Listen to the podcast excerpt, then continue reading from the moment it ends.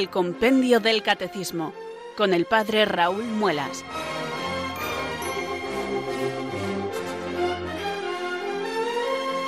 Muy buenas tardes queridos oyentes de Radio María, son las 4, las 3 en Canarias.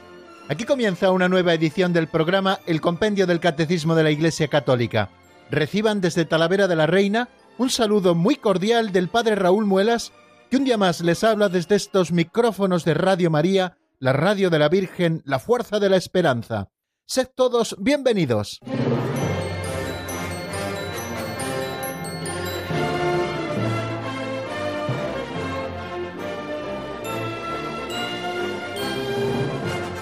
¿Qué tal se encuentran, queridos oyentes? Nosotros aquí estamos ya dispuestos y preparados un día más para abrir el compendio del Catecismo de la Iglesia Católica con la ayuda del Señor. De hecho, yo ya le tengo abierto. Hombre, abrirle con la ayuda del Señor no me refiero al hecho material de abrirle, lo de la ayuda del Señor, sino abrirle y escrutar en él la doctrina que nos salva. Para eso ya sí que necesitamos auténticamente la gracia del Señor.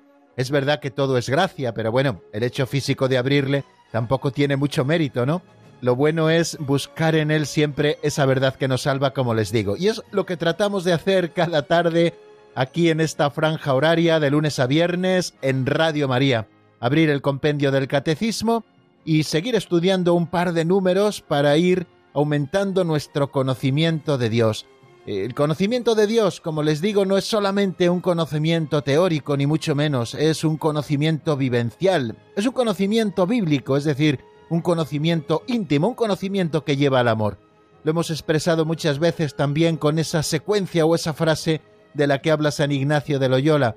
El conocimiento nos lleva al amor y el amor nos lleva al seguimiento, y eso es lo que nosotros pretendemos hacer conocer mucho más de lo que Dios ha revelado de sí mismo, que nos lo ha dado en plenitud en Jesucristo, pretender que el Espíritu Santo nos conduzca hasta la verdad plena, para que conociendo más a Dios y su plan de salvación, nosotros le amemos mucho más y amándole le sigamos. Eh, no se puede amar aquello que no se conoce y no se puede seguir aquello que no se ama. Por lo tanto, queridos amigos, ese es el proceso de cada tarde, conocer un poquito más para amar un poquito más al Señor y para tener un seguimiento mucho más comprometido en lo que a nosotros respecta, es decir, para que ganemos en la obediencia de la fe. La Iglesia nos presenta y nos explica los misterios de la fe y nosotros nos adherimos a ellos, sabiendo que no son únicamente nuestros, que son de toda la Iglesia, pero sabiendo que cada uno de nosotros tenemos que decir como María, fiat, hágase, sí, es decir, aquí está mi fe, hago asentimiento de estas verdades de la fe y confío plenamente en Dios como el ancla firme de mi vida. Pues cada tarde, queridos amigos, hacemos esta operación, abrimos el compendio del catecismo, yo ya lo tengo abierto por la página 149. Yo creo que en todas las ediciones coincidirá precisamente la página. Pero bueno, en todo caso, estamos en el epígrafe Gracia y Justificación de ese capítulo tercero de la sección primera de la tercera parte del catecismo. Fijaros qué trabalenguas pero qué bien lo digo ya de seguido. Bueno, pues estamos en el tema de la gracia y justificación, página 149, repasaremos los números 422 y 423, que son los que ayer vimos en el avance de doctrina, y después nos asomaremos a los tipos de gracia que existen y a la relación que hay entre la gracia y la libertad del hombre. Si todo es gracia, ¿dónde queda nuestra libertad? Pues lo vamos a ver en ese número 425. Estamos tocando el meollo fundamental de la vida espiritual, que Dios nos ha justificado mediante la gracia del Espíritu Santo, que es la justificación, lo vamos a repasar, que es la gracia que justifica, veremos los tipos de gracia y la relación que existe entre gracia y libertad. Luego quedarán para otro día, para mañana si Dios quiere, temas como qué es el mérito, qué bienes podemos merecer o si estamos todos llamados a la santidad cristiana o no. Bueno, bueno, pues son temas que iremos tratando si Dios quiere según vayan viniendo. Nosotros vamos a comenzar como sabemos y como debemos, que es elevando nuestra plegaria al Espíritu Santo, pidiéndole que venga sobre nosotros, que ilumine con su luz nuestra inteligencia, que fortalezca con su fuerza nuestra voluntad, para que nosotros podamos cumplir bien nuestro cometido, que no es otro que el estudio de la doctrina católica. Recemos así. Ven Espíritu Santo, llena los corazones de tus fieles y enciende en ellos el fuego de tu amor.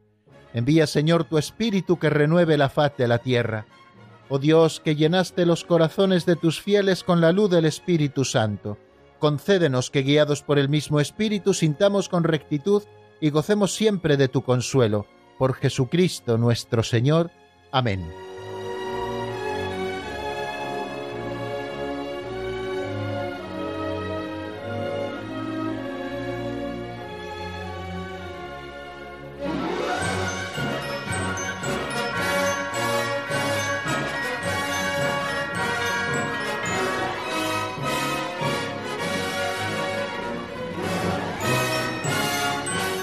Ya ha arrancado nuestro programa. Si alguien se ha incorporado en los últimos dos o tres minutos, eh, les recuerdo que estamos en la sintonía de Radio María, que este programa se titula El Compendio del Catecismo de la Iglesia Católica, que les habla desde Talavera de la Reina, servidor de ustedes, el padre Raúl Muelas, y que vamos a afrontar el segundo momento, segunda sección del programa, que titulamos Pinceladas de Sabiduría. Es nuestra catequesis práctica, o como me gusta también decir muchas veces, nuestro calentamiento catequético. Igual que cuando vamos a hacer un ejercicio físico y ahora que ya hemos empezado a salir nuevamente a la calle, a correr un poco o a pasear rápido en las horas que han dispuesto para ello, es importante que antes de hacer ese ejercicio fuerte después de mucho periodo de inactividad, es bueno que calentemos bien los músculos para evitar lesiones. Bueno, pues nosotros antes de afrontar el ejercicio fuerte del estudio de la doctrina contenida en los números del compendio, tanto en lo que vamos a repasar como en lo que vamos a avanzar, pues nos gusta hacer un poquito de calentamiento.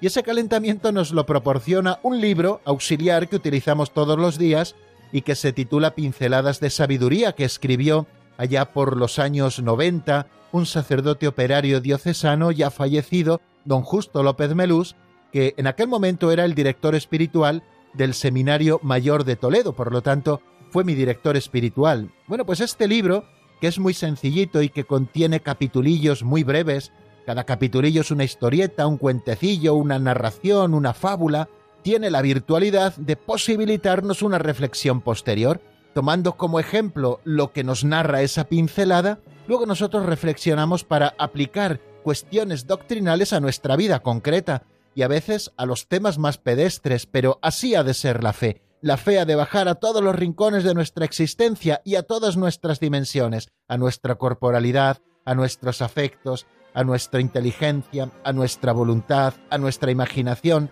a todos los rincones de nuestro ser ha de bajar esta fe que profesamos, porque es transversal, porque ha de ocuparnos de arriba abajo. Bueno, pues nosotros queremos hacer una pequeñísima aportación, y siempre simpática, con estas pinceladas de don Justo López Melús. Vamos a escuchar la de hoy que se titula así entre interrogaciones, ¿sopa sosa o salada?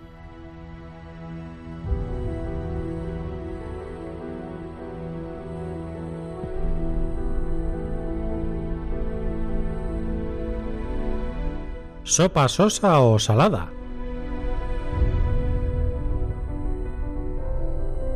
La suegra fue a pasar unos días a casa de sus hijos y se quedó un mes. ¿Cómo librarse de ella? Esta noche, dijo la mujer al marido, cuando yo sirva la sopa nos ponemos a discutir. Tú dices que está muy salada y yo que está muy sosa. Si mi madre te da la razón, yo me pongo furiosa y la echo de casa. Si me da la razón a mí, montas tú el número y la echas tú. Y así nos libramos de ella. Se sirvió la sopa, se armó la gresca y la mujer dijo ¿A ti qué te parece, mamá? ¿Está la sopa sosa o salada? La señora tomó una cucharada, se la llevó a los labios, la probó con calma, hizo una pausa y dijo A mí me gusta. O sea, que falló la estratagema, y fue ella la que les dio sopa con onda. La verdad no hace falta decirla siempre. A veces es mejor ocultarla y dejar corridos a los maliciosos que nos ponían una trampa. También Jesús dejó malparados a los que le querían sorprender.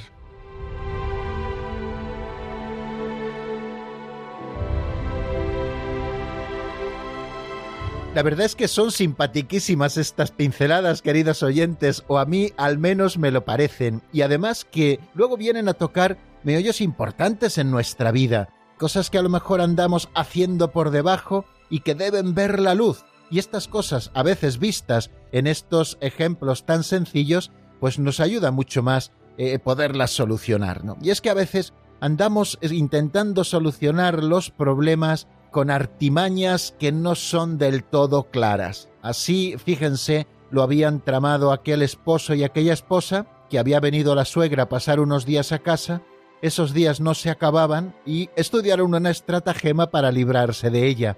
Fue la estratagema de la sopa. Servirían la sopa por la noche y entonces luego fingirían el matrimonio una discusión sobre si estaba sosa o si estaba salada. Pedirían parecer a la abuela y a quien diera la razón, pues el otro se enfadaría y la echaría de casa y así se librarían de ella. Fíjense qué pensamientos tenían aquel matrimonio para librarse de la pobre mujer que por lo que veo era más lista que ellos. Bueno, pues hicieron lo propio, lo que se habían propuesto. Sirvieron la sopa, se armó la gresca y cuando le preguntaron a la señora, al probarla dijo, a mí me gusta, quiere decir que no le dio la razón ni al uno ni al otro y por lo tanto la estratagema no les funcionó.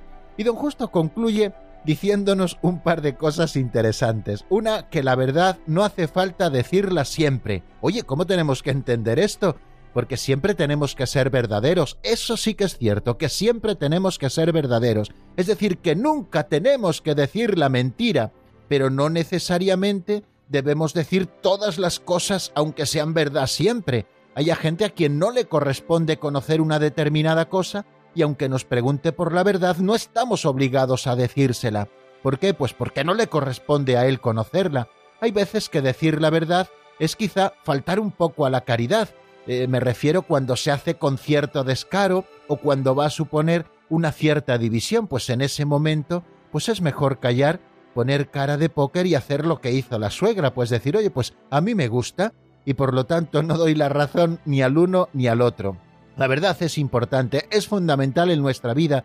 No podemos decir nunca mentiras, pero tenemos que decir la verdad siempre con caridad, siempre con oportunidad. Y creo que esto es importante que lo tengamos a la vista. Por eso no entiendan mal, queridos amigos, esa frase que hemos escuchado en la pincelada de hoy, que la verdad no hace falta decirla siempre. Entiéndanla bien.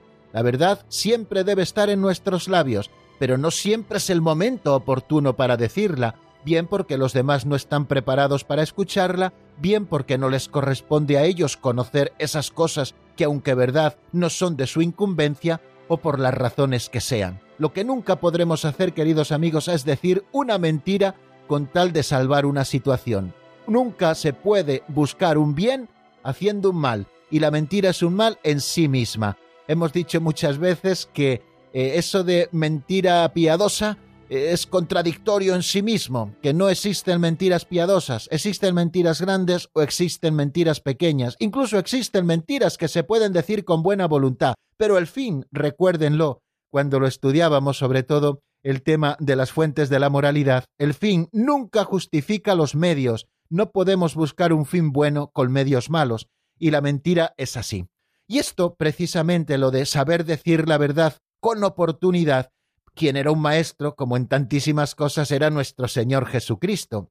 Encontramos muchos pasajes en el Evangelio en el que le demandan así a cara de perro, como decimos sobre todo los fariseos, los escribas, que les diga la verdad, y el Señor en ciertos momentos la calla, porque es lo mejor que podía hacer, sobre todo cuando le tendían trampas llegan y le dicen a Jesús, ¿tenemos que pagar impuesto al César o no tenemos que pagar impuesto al César? Era una pregunta con trampa, como muchas de las que le hacían a Jesús sus enemigos. Pero Jesús era más hábil todavía que ellos, ¿cómo no lo iba a ser?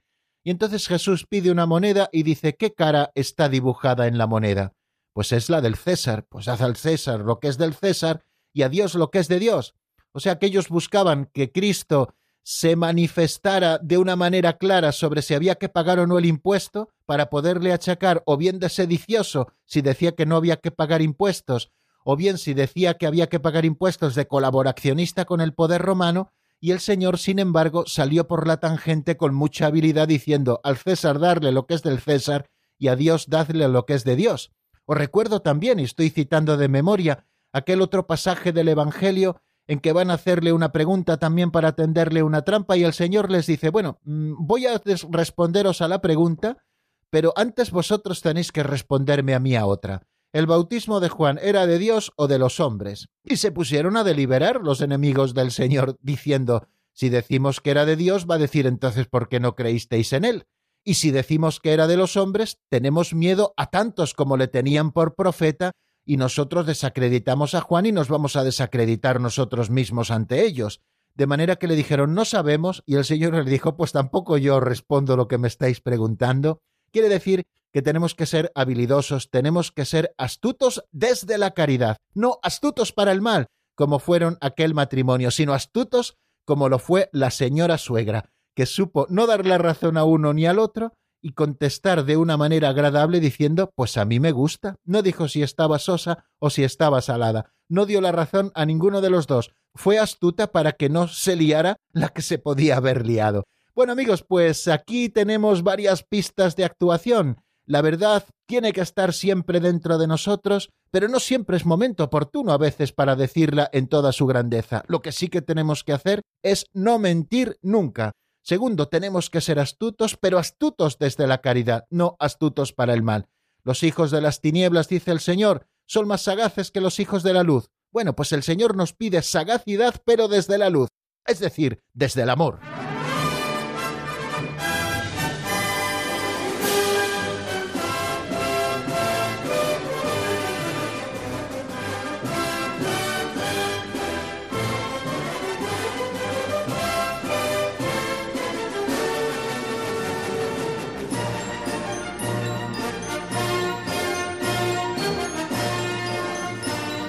Bien amigos, vamos a por este tercer momento de nuestro programa que dedicamos al repaso de lo visto en el último día.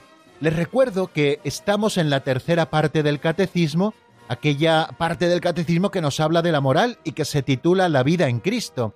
Y esta tercera parte tiene dos grandes secciones. La primera sección que se titula La vocación del hombre, la vida en el espíritu, eh, trata de temas como moral fundamental, eh, el primer capítulo se titulaba La dignidad de la persona humana, allí hablábamos de que somos imagen de Dios, de nuestra vocación a la bienaventuranza, de la libertad del hombre, de la moralidad de las pasiones, de la conciencia moral, de las virtudes y también del pecado.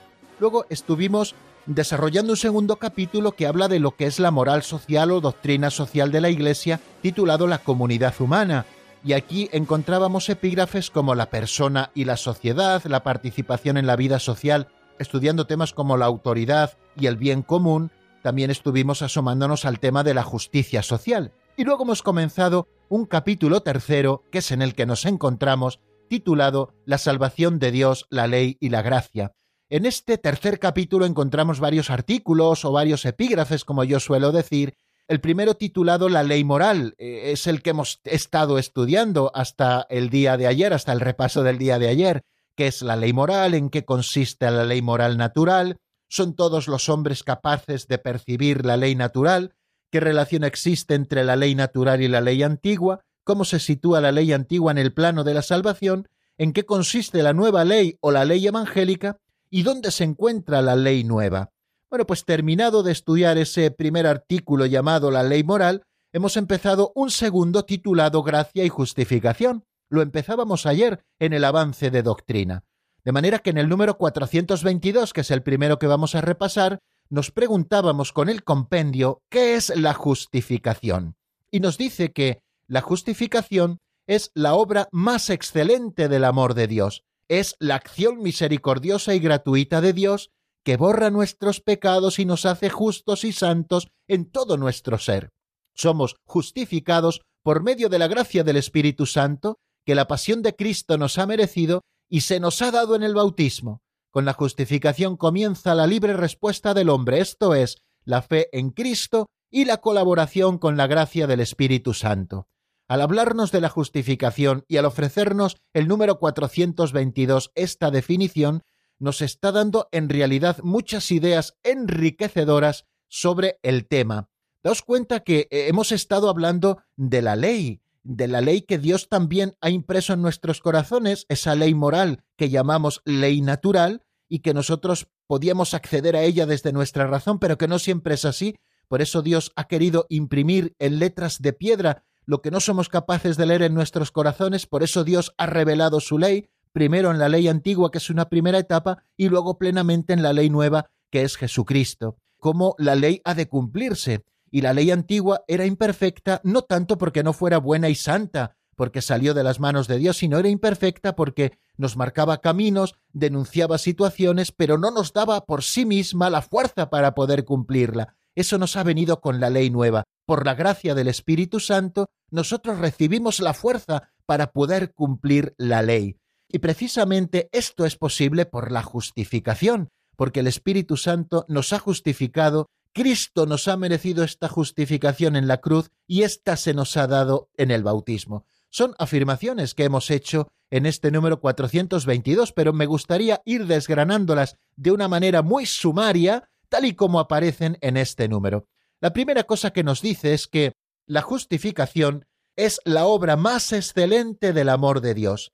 Estamos hablando de la justificación. ¿Qué es la justificación? Pues el primer acercamiento que hace al tema es diciendo que es la obra más excelente del amor de Dios. Dios ha hecho todas las cosas, de hecho, esta obra de la justificación es aún mayor que la obra de la creación. Fijaros si es grande la obra de la creación. Todas las cosas han sido creadas por Dios.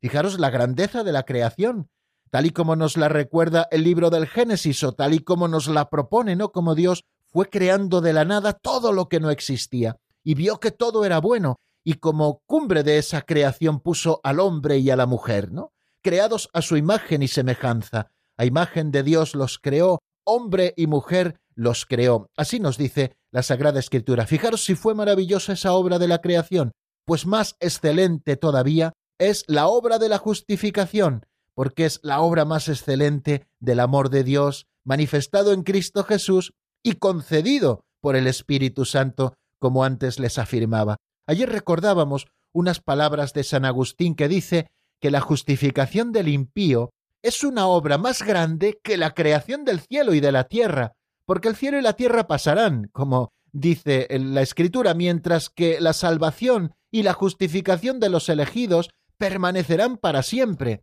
Incluso llega a decir San Agustín que la justificación de los pecadores supera a la creación de los ángeles en la justicia, porque manifiesta una misericordia mayor. Bueno, pues es creo una primera cosa que tenemos que tener a la vista que la justificación es la obra más excelente del amor de Dios. Segunda afirmación, es la acción misericordiosa y gratuita de Dios que borra nuestros pecados y nos hace justos y santos en todo nuestro ser. Ahora ya sí nos dice en qué consiste la justificación. Esta acción de Dios borra nuestros pecados, o sea que la justificación es una acción que borra nuestros pecados y por lo tanto nos hace justos y santos en todo nuestro ser. Y esta justificación la podemos comprar, la podemos merecer, ya nos lo deja bien claro en esta segunda afirmación. Es acción misericordiosa y gratuita de Dios. Es una acción que brota de la misericordia de Dios y además de manera gratuito.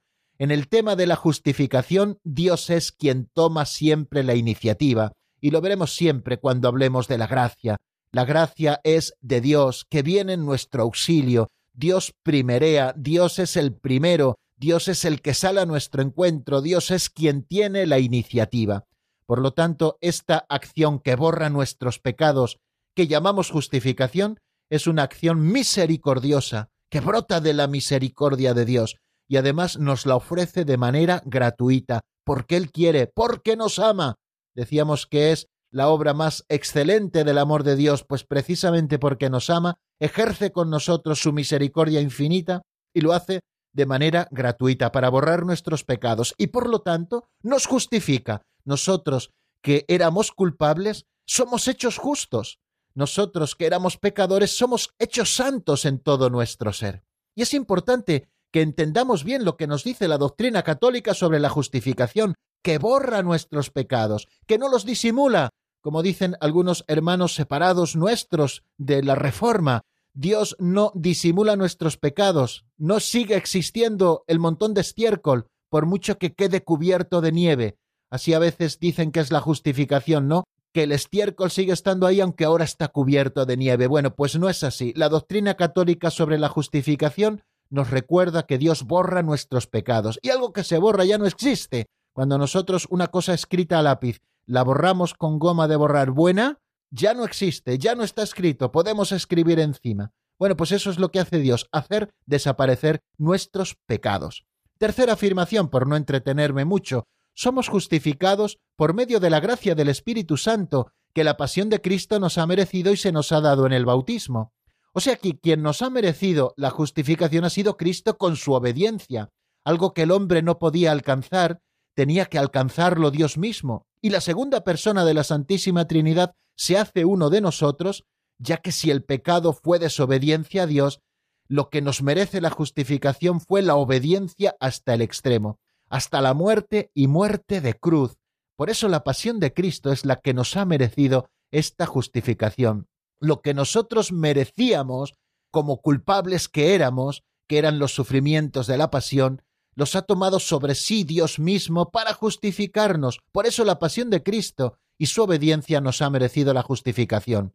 Y somos justificados por medio del Espíritu Santo, de la gracia del Espíritu Santo, que se nos da principalmente en el bautismo. Y si esa gracia la hemos perdido después del bautismo, se nos da o la reencontramos en el sacramento de la penitencia. O sea que es Cristo quien nos ha merecido la justificación hemos sido justificados por medio de la gracia del Espíritu Santo y se nos ha dado en el bautismo. Y termina diciendo que con la justificación comienza la libre respuesta del hombre, esto es, la fe en Cristo y la colaboración con la gracia del Espíritu Santo.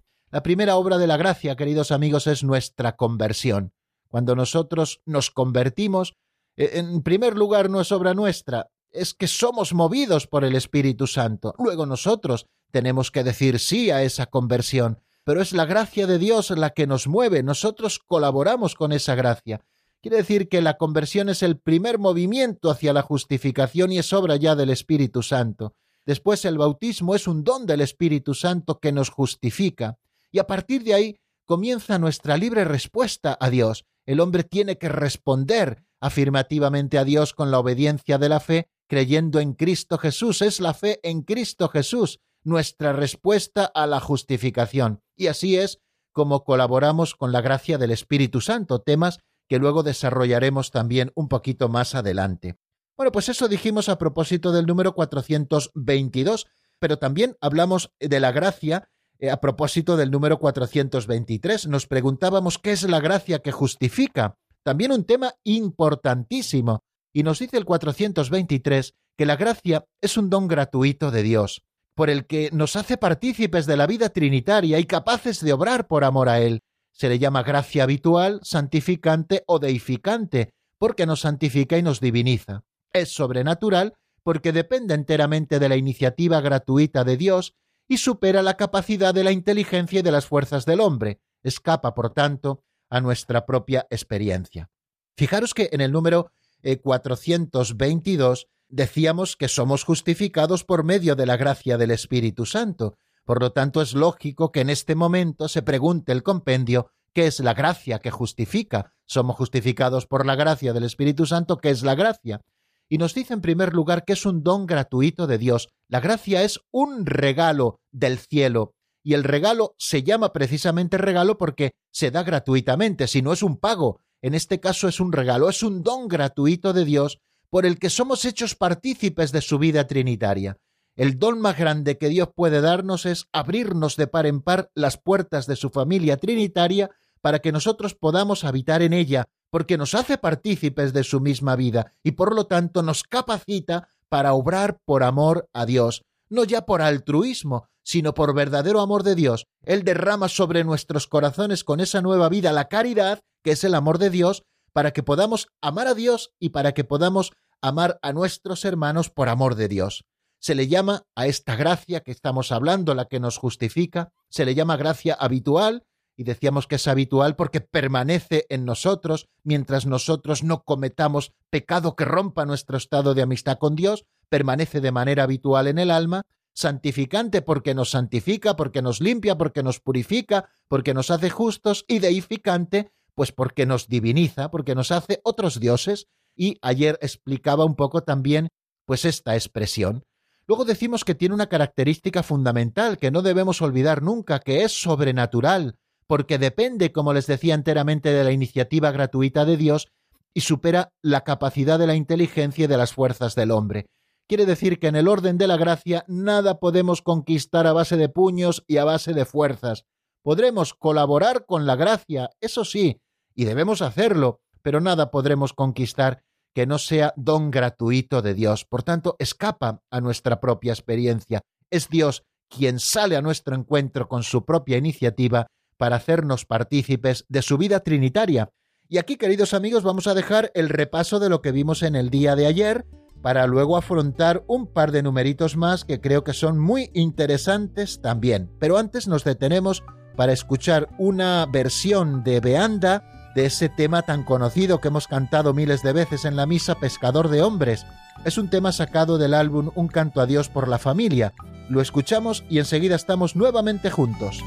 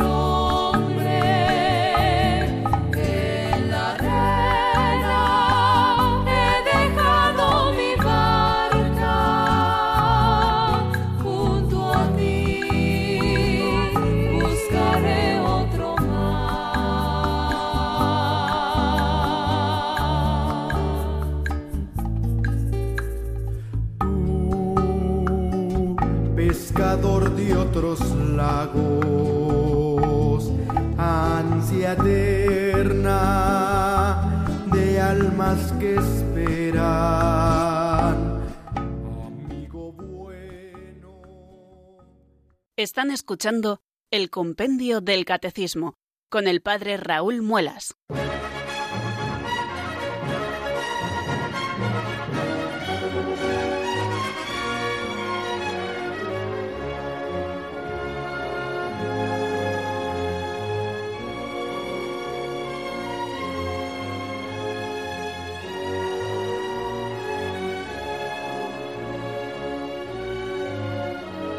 Pues continuamos, queridos amigos, aquí en la sintonía de Radio María. Como nos decía esa locución, les habla el padre Raúl Muelas desde Talavera de la Reina, como todos los días laborables, en esta franja horaria de 3 a 4 en las Islas Canarias, de 4 a 5 en la península. Y vamos a abordar nuestro cuarto momento, que es el que utilizamos para avanzar en la doctrina. Nos encontramos con el número 424. Recuerden el que hemos dejado y que acabamos de repasar ¿Qué es la gracia que justifica? Hemos hablado de la gracia habitual, santificante o deificante. De este modo se le llama a esa gracia que justifica, que es un don gratuito de Dios, por el que nos hace partícipes de su vida trinitaria y capaces de obrar por amor a Él. Bueno, pues el número 424, que es el siguiente, se pregunta qué tipos de gracia existen. Dense cuenta de que muchas veces hablamos de gracia habitual, seguramente esta expresión la hayan escuchado, pero también eh, hemos hablado de gracias sacramentales o de gracias actuales, o estamos hablando también de gracias especiales. Bueno, vamos a ver qué es lo que nos dice el compendio a propósito de todo esto. ¿Qué otros tipos de gracia existen?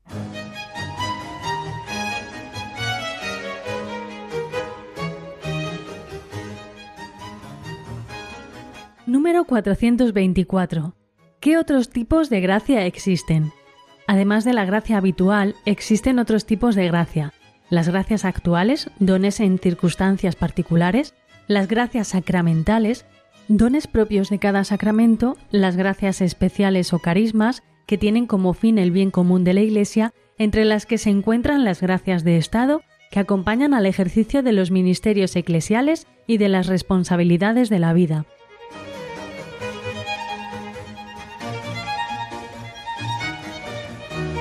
Bien, acabamos de escuchar lo que nos dice ese número 424 de una manera muy sencilla. Dense cuenta de que este número casi casi es todo un tratado, sin embargo nosotros lo vamos a resolver en los próximos 10 minutos o menos.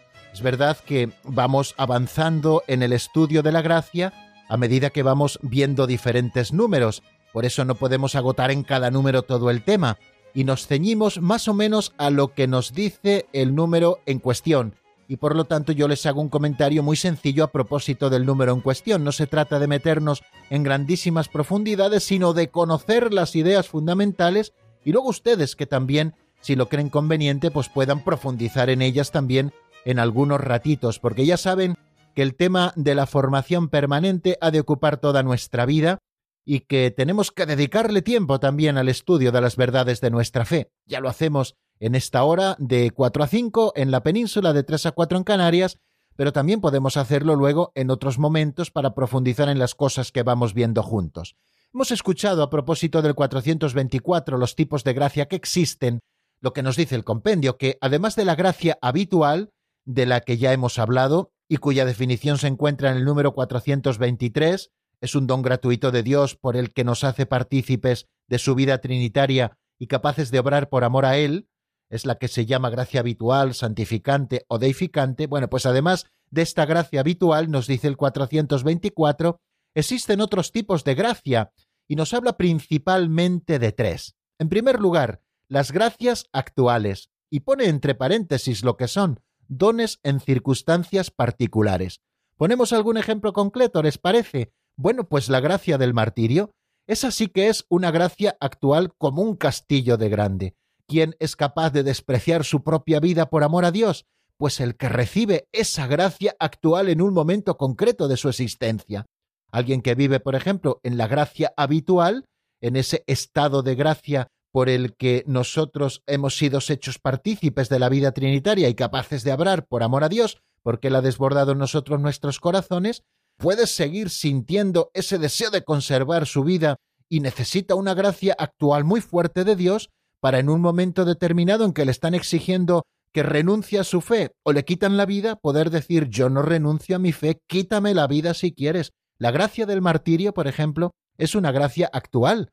Eh, pero bueno, la gracia de poder responder a cualquier inspiración de Dios en nosotros, una gracia actual de poder ejercer la caridad con un hermano que se acerca, por ejemplo, a pedirnos, o poder ejercer la caridad con alguien que escucha nuestra palabra y al que nosotros podemos indicarle el amor de Dios o predicarle el Evangelio. Bueno, son gracias actuales, gracias actuales que Dios nos da en circunstancias particulares de nuestra vida. Son dones en circunstancias particulares, ¿no? Bueno, pues eso es una gracia actual, más o menos todos entendemos lo que es una gracia actual. Después nos habla de las gracias sacramentales. De estas ya hablamos en su momento cuando estuvimos en la segunda parte del compendio hablando de los sacramentos. Decíamos que uno de los efectos que producen los sacramentos en nosotros es darnos unas gracias sacramentales, que son dones propios de cada sacramento. ¿Qué gracia sacramental concede, por ejemplo, el sacramento de la penitencia? Pues nos concede la gracia sacramental de la reconciliación con Dios y de la reconciliación con la Iglesia a la que también herimos con nuestros pecados. ¿Cuál es la gracia, por ejemplo, de la comunión recibida como un sacramento?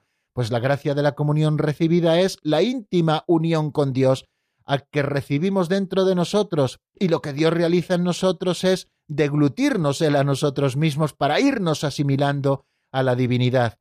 ¿Cuáles son las gracias sacramentales del bautismo? Nos borra el pecado original, nos da la gracia santificante, nos hace hijos de Dios, nos hace miembros de la Iglesia. Bueno, estoy citando de memoria, no trato de ser exhaustivo, solamente quiero, en la descripción de este número 424, que ustedes empiecen a distinguir los tipos de gracias que existen, aparte de la gracia habitual, que es la que nos deifica, la que nos santifica, bueno, pues existen otro tipo de gracias, gracias actuales, que Dios da para circunstancias particulares, gracias sacramentales, que son dones propios de cada sacramento, y luego existe también lo que llamamos gracias especiales o carismas, y entre paréntesis nos dice el número 424, que tienen como fin el bien común de la Iglesia.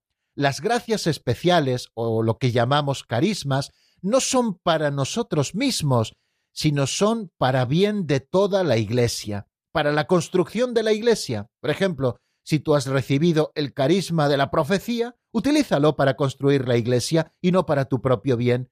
Si tú has recibido el carisma de la enseñanza, utilízalo para construir la Iglesia. Si has recibido el carisma de la predicación, utilízalo para la construcción de la Iglesia. Si has recibido el carisma de la acogida, utilízalo para ser signo de unión también en el seno de tu comunidad parroquial o de tu movimiento al que tú perteneces, ¿no? Es importantísimo. Estas también son gracias que el Señor nos concede para la construcción de todo el cuerpo que es la Iglesia. Son los carismas, los carismas. Seguramente podríamos hacer un análisis de los carismas si, por ejemplo, nosotros examináramos las órdenes religiosas que reciben un carisma para vivir su consagración dentro de un carisma concreto en la Iglesia, el cuidado de los enfermos, el cuidado de los ancianos, la enseñanza, la oración, etcétera, etcétera. Bueno, son gracias, por lo tanto, especiales o carismas que tienen como fin el bien común de la Iglesia, entre las que se encuentran las gracias de Estado, que acompañan al ejercicio de los ministerios eclesiales y de las responsabilidades de vida. Bueno, aquí estamos hablando también de unas gracias muy particulares que también llamamos gracias especiales o carismas, que son las gracias de Estado. La gracia de Estado es la que posibilita que un sacerdote viva como tal y actúe como tal. Es decir, la gracia de Estado hace que podamos vivir el género de vida para el que hemos sido llamados y para el que hemos sido consagrados en la Iglesia, para que el sacerdote pueda vivir como tal, manteniéndose célibe por el reino de los cielos, guardando la obediencia a su propio obispo y cumpliendo las demás obligaciones propias de su estado. Pero también existe la gracia de estado en el matrimonio, es decir, las gracias que reciben los esposos, gracias especiales que les ayudan y les acompañan en el viaje de su vida para poder cumplir con las responsabilidades propias de su vocación. Esos son lo que llamamos gracias de Estado, gracias que en definitiva forman parte de esas gracias especiales o carismas y que en muchísimas ocasiones, evidentemente, están vinculadas, queridos amigos, a un sacramento, como puede ser el sacramento del orden o como puede ser el sacramento del matrimonio. Bueno, pues si ustedes miran al compendio, ahí ven en el margen también una serie de números que son referentes y que encontrarán en el Catecismo Mayor para profundizar un poquito más en esto que estamos hablando, qué otros tipos de gracia existen, además de la gracia habitual. Las gracias actuales, que son dones de circunstancias particulares, las gracias sacramentales, que son dones propios de cada sacramento, las gracias especiales o carismas, que tienen como fin el bien común de la Iglesia, entre las que se encuentran las gracias de Estado, que acompañan al ejercicio de los ministerios eclesiales y de las responsabilidades de vida. Espero, queridos amigos, haber dado un poquito de luz con mi comentario a este número 424, que es de los que considero importantes. Nos detenemos un poquito en la palabra, escuchamos un tema de Axana titulado Mami, quiero vivir. Vamos a escucharlo, al menos unos compases, y enseguida estamos nuevamente juntos. Hola, mami, estoy aquí. No me ves ni me oyes, pero es así. Hola mami, ya estoy aquí. Ella mami, quiero vivir.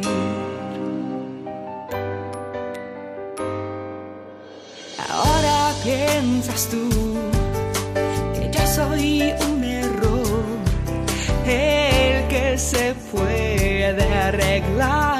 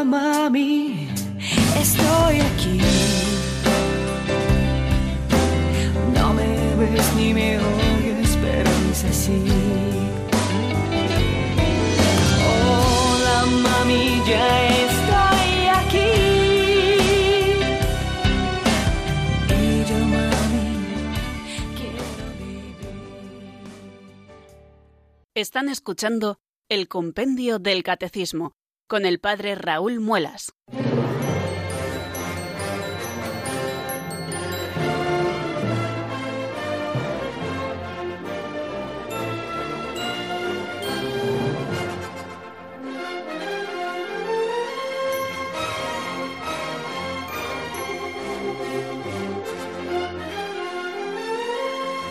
Vamos a aprovechar, queridos amigos, estos últimos seis minutos que nos quedan para asomarnos al número 425, que nos habla de la relación que existe entre la gracia y la libertad del hombre. Yo creo que antes de abordar este número tenemos que entender rectamente lo que significa libertad. Quizá en nuestra sociedad entendemos libertad como autodeterminación, es decir, el hecho de poder autodeterminarnos por nosotros mismos, que eso es el libre albedrío, que implica la posibilidad de elegir entre el bien y el mal, de aceptar a Dios o de rechazarlo. Esa libertad implica obviamente asumir la responsabilidad de nuestros actos porque sin libertad, como hemos estudiado en estas semanas pasadas, no hay moralidad, no hay imputabilidad. El catecismo de la Iglesia nos enseña que la libertad es el poder de obrar o de no obrar, de ejecutar así por sí mismo acciones deliberadas. La libertad alcanza su perfección cuando está ordenada a Dios, que es el bien supremo. Bien, pues recordado el concepto de libertad, vamos a ver qué es lo que nos dice el número 425 a propósito de esa pregunta, ¿qué relación hay entre la gracia y la libertad del hombre? Escuchemos lo que nos dice en la voz de Marta Jara.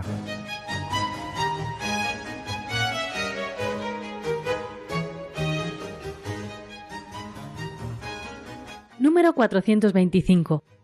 ¿Qué relación hay entre la gracia y la libertad del hombre? La gracia previene, prepara y suscita la libre respuesta del hombre. Responde a las profundas aspiraciones de la libertad humana, la invita a cooperar y la conduce a su perfección.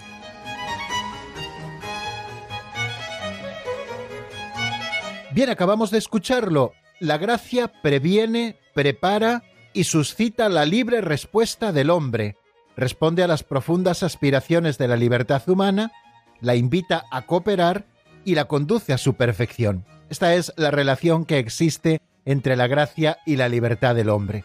Tenemos que tener en cuenta que al final todo es gracia. La gracia es la única que puede movernos al bien. Sin mí no podéis hacer nada, nos dijo el Señor. Y es verdad, nadie puede hacer el bien si no es porque Dios se lo concede, por pura gracia. De manera que no hay nada que nos prevenga hacer el bien, sino la misma gracia. La gracia también nos prepara para poder hacer el bien, y también la gracia suscita la libre respuesta del hombre, de tal manera que la gracia responde a las profundas aspiraciones de la libertad humana, que al final la libertad humana consiste en adherirse al bien, ahí está la verdadera libertad, y además la gracia invita al hombre a cooperar con ella y le va conduciendo a su perfección que es la bienaventuranza eterna. Nos dice el Catecismo Mayor de la Iglesia a propósito de este tema en el número 2001 que la preparación del hombre para coger la gracia es ya una obra de la gracia.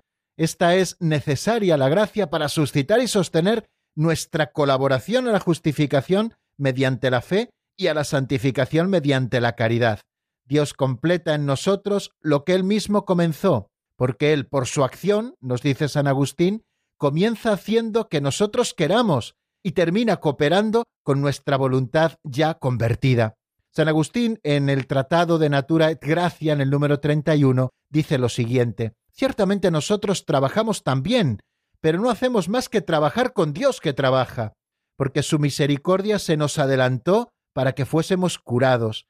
Nos sigue todavía para que, una vez sanados, seamos vivificados, se nos adelanta para que seamos llamados, nos sigue para que seamos glorificados, se nos adelanta para que vivamos según la piedad, nos sigue para que vivamos por siempre con Dios, pues sin Él no podemos hacer nada. La libre iniciativa de Dios, continúa diciéndonos el Catecismo Mayor, exige también la respuesta libre del hombre, porque Dios creó al hombre a su imagen y semejanza y le concedió con la libertad el poder de conocerle y de amarle. El alma solo libremente entra en comunión del amor. El amor requiere reciprocidad, no solo que ame una parte, sino que esa parte también sea correspondida por la otra parte. Dios toca inmediatamente y mueve directamente el corazón del hombre, puso en el hombre una aspiración a la verdad y al bien que sólo Él puede colmar. Las promesas de la vida eterna responden por encima de toda esperanza a esta aspiración.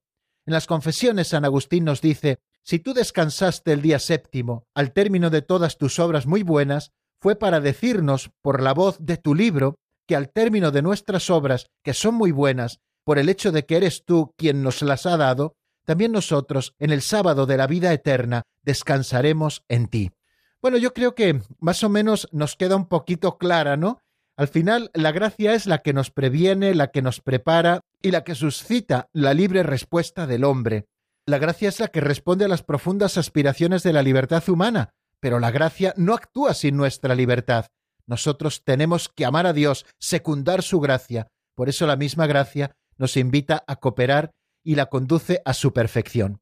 Quizá en una mentalidad un tanto semipelagiana como la que vivimos hoy, al menos eh, psicológicamente hablando, donde nos decimos, bueno, tú puedes, nosotros podemos, tú puedes conseguirlo. Pues mirad, hermanos, no podemos conseguir nada sin la gracia. La gracia es la que lo hace todo, pero nosotros tenemos que cooperar libremente a esa gracia.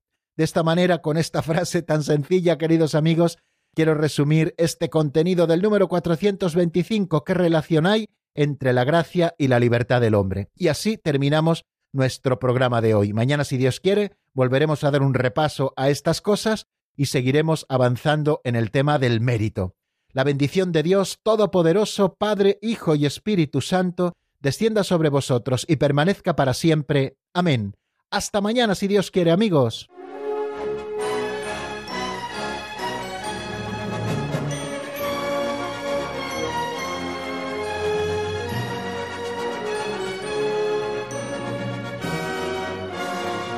El Compendio del Catecismo con el Padre Raúl Muelas.